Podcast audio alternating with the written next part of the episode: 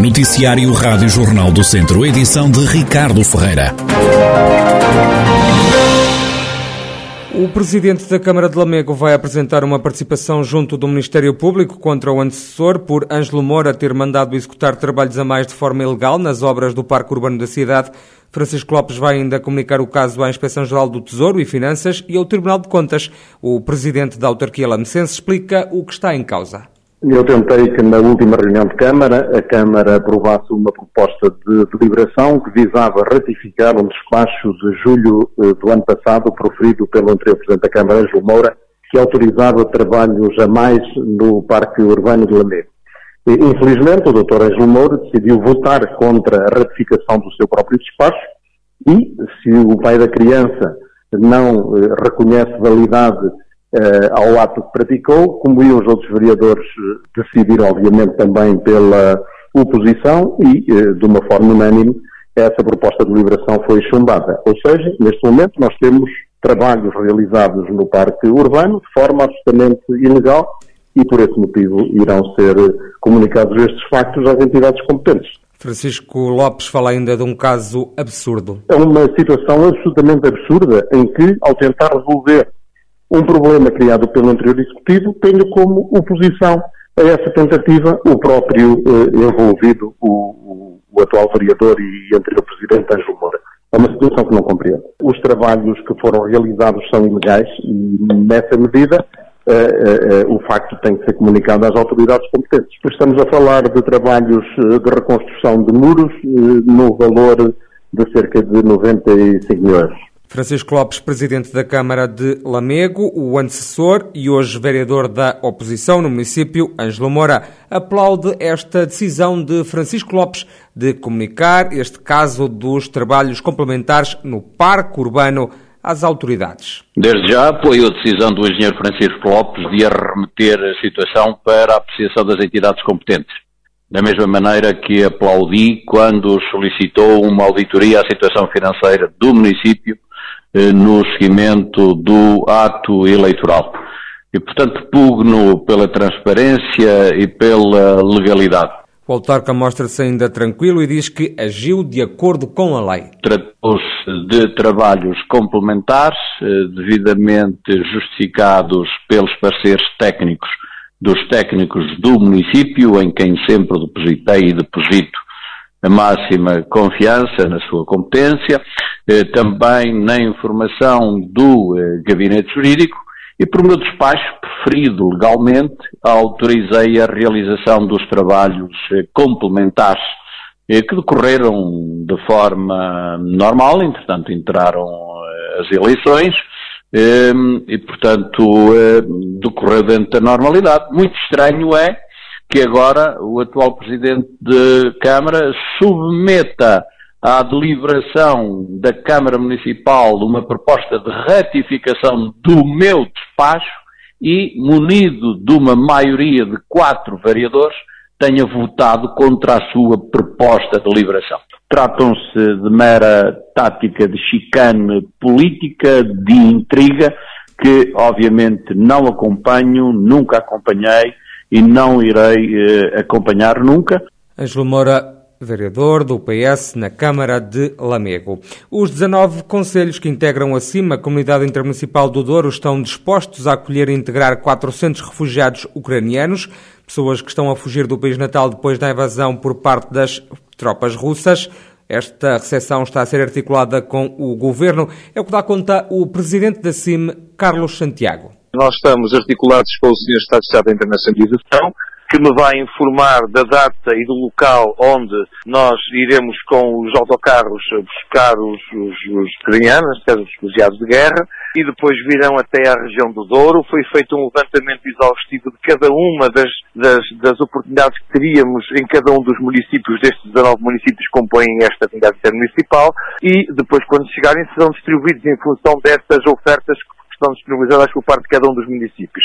Em termos de integração está a ser tudo a ser feito com muito cuidado. Assim que eles chegarem nós teremos médicos destas três sub-regiões do Douro. Há três médicos que falam ucraniano eh, correto e de certa forma facilitará de imediato logo uma integração para que eles não se sintam obviamente muito deslocalizados, que se sintam obviamente integrados, que se possa fazer uma avaliação de cada um deles que chegam. Não vão chegar todos ao mesmo tempo, segundo percebo, a Secretaria de Estado irá fazer isto de forma faseada, mas como digo, estamos, estamos a aguardar. O que, Carlos Santiago, presidente da Comunidade Intermunicipal do Douro e da Câmara de Lamego, acrescenta que, em paralelo, está a ser feita uma campanha para enviar bens para a Ucrânia.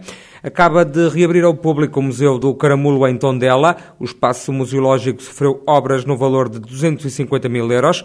O museu foi virado ao contrário, salienta Salvador Patrício Gouveia, da direção da instituição. Nós virámos o museu ao contrário. E tinha que ser assim. Este museu foi feito em 1959 foi, aliás, o segundo edifício feito de propósito para ser museu em Portugal e na altura foram usadas as melhores técnicas e materiais. Mas realmente, ao fim de 60 anos, as coisas ficam ultrapassadas e, portanto, isto era um, uma vontade que já tínhamos e que sentíamos que, que era necessário fazer esta renovação profunda. E a renovação passou em grande parte pela coleção de arte, obviamente isso é se calhar a parte mais visível, porque nós realmente transformamos todas as salas de arte, desde as paredes ao chão, à iluminação, que foi um custo bastante expressivo, talvez até o mais alto de toda a obra, e depois também o próprio percurso expositivo, portanto a forma e a ordem como as peças estão expostas, isto é sendo de uma forma simplificada, mas depois foram feitas também outras obras que vão desde a impermeabilização, a pinturas dos dois museus, dos dois edifícios, a mudar os pisos para epóxi, mais uma vez mudar a iluminação das salas de baixo, painéis solares, o restauro do claustro do século XVIII. Portanto, tudo isto foi,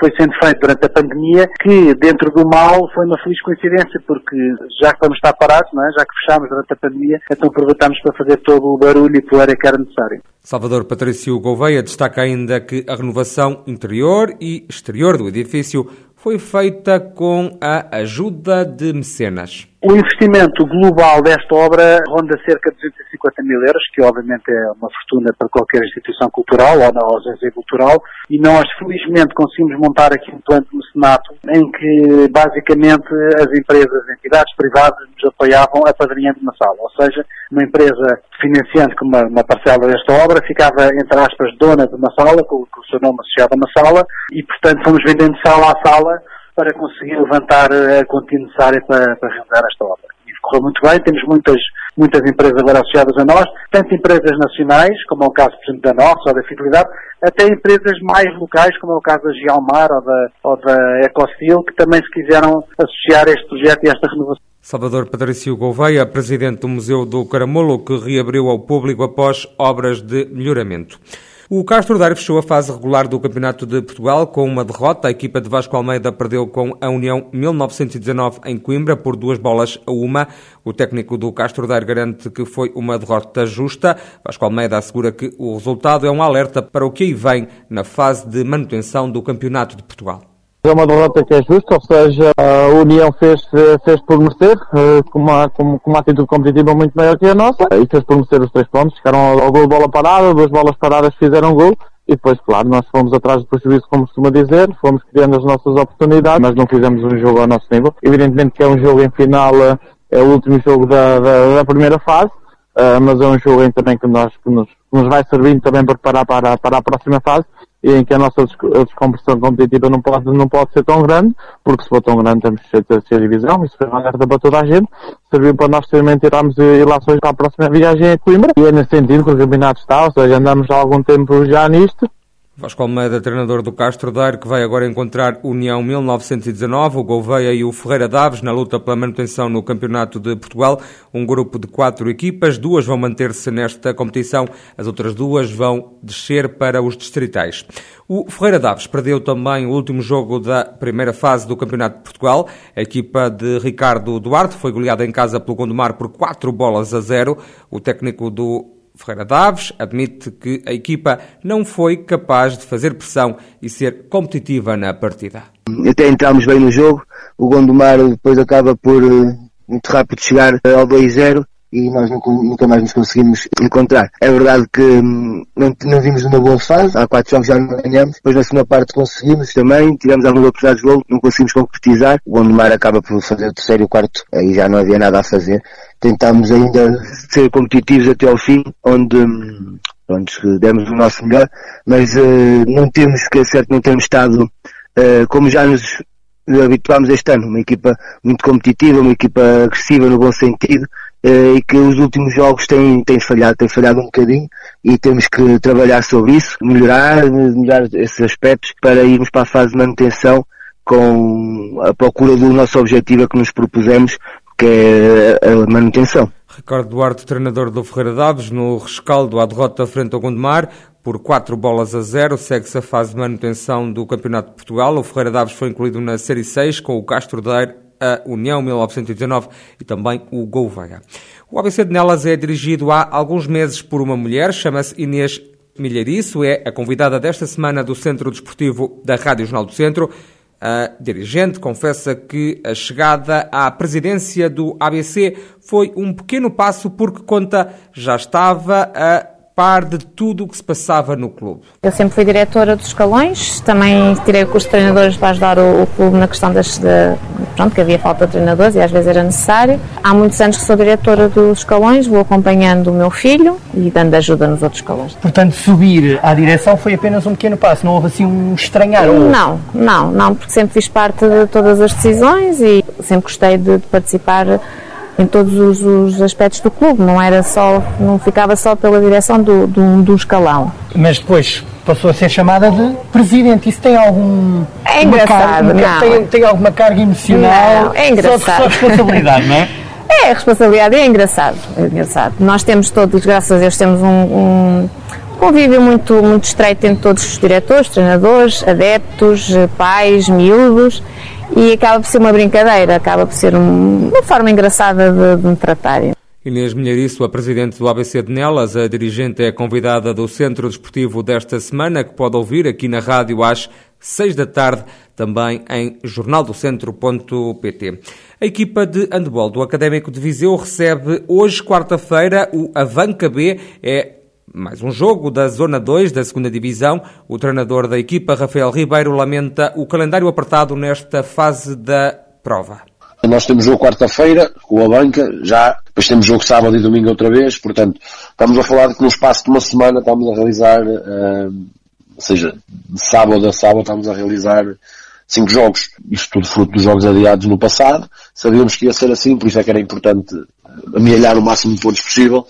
Nós ainda não temos nada garantido, matematicamente ainda não está garantido. Sabemos que basta uma vitória nos quatro jogos que faltam.